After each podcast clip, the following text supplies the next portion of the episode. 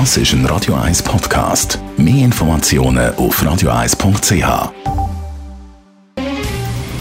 Der Finanztag auf Radio 1. Verstehen, was Menschen und den Markt bewegt. In Zusammenarbeit mit der Zürcher Privatbank Merki Baumann.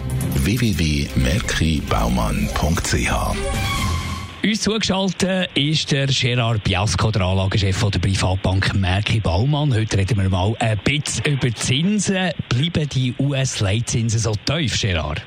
Ja, es gibt ja in letzter Zeit Diskussionen und auch im März gewisse Antizipation, dass die amerikanischen Leitzinsen könnten negativ werden, ähnlich wie wir ja das in Europa haben, auch in der Schweiz. Negative Leitzinsen ist aber nicht, was wir erwarten.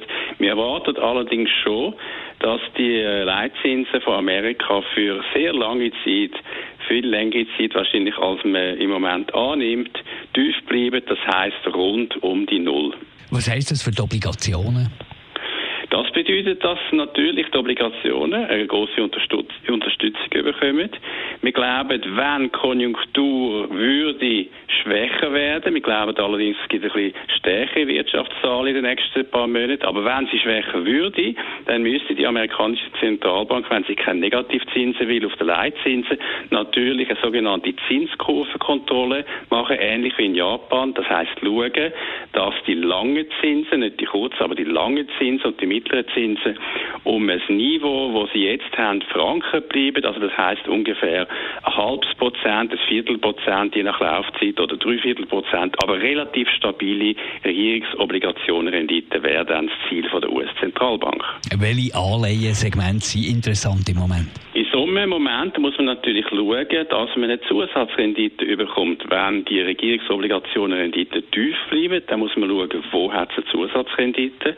Und aus dem Grund sind unsere Favoriten, und das ist, was wir übergewichtet sind, Unternehmensobligationen von Investmentgrade-Qualität, aber auch die Hochzinsunternehmensobligationen kommen momentan Unterstützung über, weil sie haben historisch eine interessante Zusatzrendite gegenüber den Regierungsobligationen. Das sind Informationen von Gerard Piasco, Anlagechef der Privatbank Merki Baumann. Der Finanztag gibt es auch als Podcast auf radioeis.ch. Präsentiert von der Zürcher Privatbank Merki Baumann. www.merkibaumann.ch